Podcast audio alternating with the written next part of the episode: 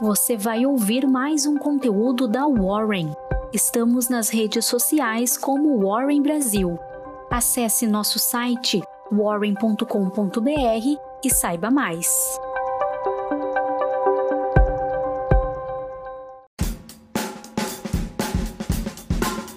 Bom dia, meu nome é Grace Riemann, sou analista de investimentos aqui na Warren e essa é a sua Warren Call de 25 de abril.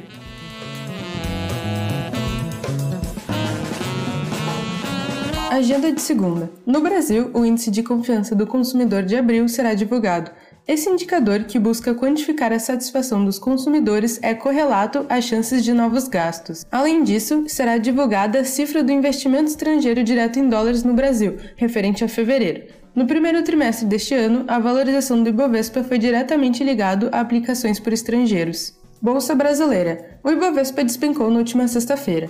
O fator que implicou a queda de 2,86%, a maior em cinco meses, para 111 mil pontos foi a fala do presidente do Federal Reserve, insinuando uma possível alta de juros, de 0,5 pontos percentuais na próxima sessão de política monetária. A possibilidade do ajuste na taxa básica provoca o temor entre os investidores de fuga do capital estrangeiro da Bolsa Brasileira para os Estados Unidos, visando ao aproveitamento de alta no rendimento das Treasuries. Indústria. A Taurus Armas já foi conhecida pelo seu histórico de inadimplência e ineficiência operacional. Depois da tomada de parte do controle pela CBC em 2018, o cenário mudou.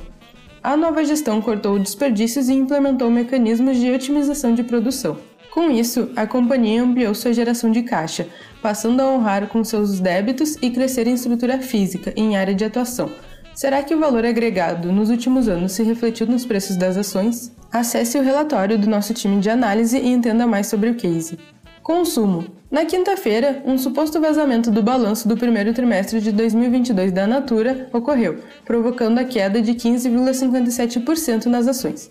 Em resposta à companhia, que confirma que os dados vinculados eram, na verdade, projeções feitas por analistas externos, divulgou seus resultados preliminares, não auditados. A rede de cosméticos projeta receita líquida de 8,2 bilhões de reais e 8,25 bilhões, 12,7% a 13,3% abaixo do reportado entre janeiro e março de 2021.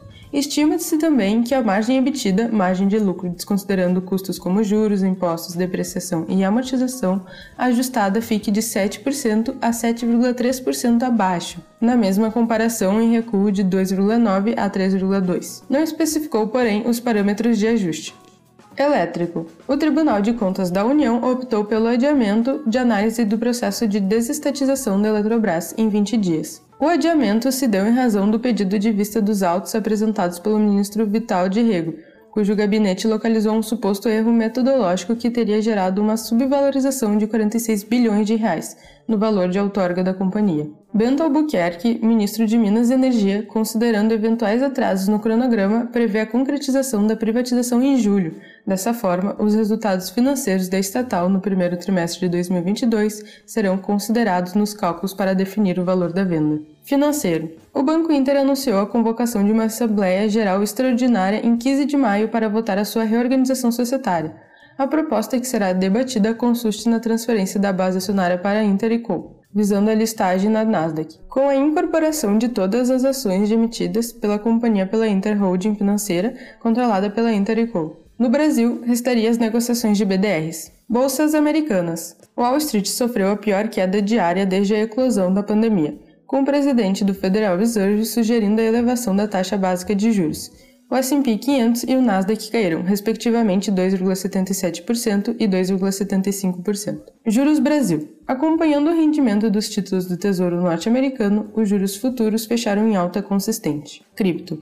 O Banco Central da Ucrânia vendeu a aquisição de criptomoedas usando a moeda local, a partir de agora, os ativos digitais só podem ser comprados usando moedas estrangeiras, até o valor de cerca de 3.400 por mês de dólares. Dólar. Com a expectativa de elevação da taxa básica de juros nos Estados Unidos, o dólar teve a maior alta diária desde março de 2020, fechando a 4,80 centavos. Balanço semanal do Risco Brasil. O crédito default swap de 5 anos encerrou a semana em queda de 1,61% a 208,600 pontos.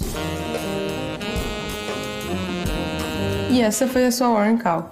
Espero que você tenha gostado e também que tenha um ótimo dia. Até a próxima!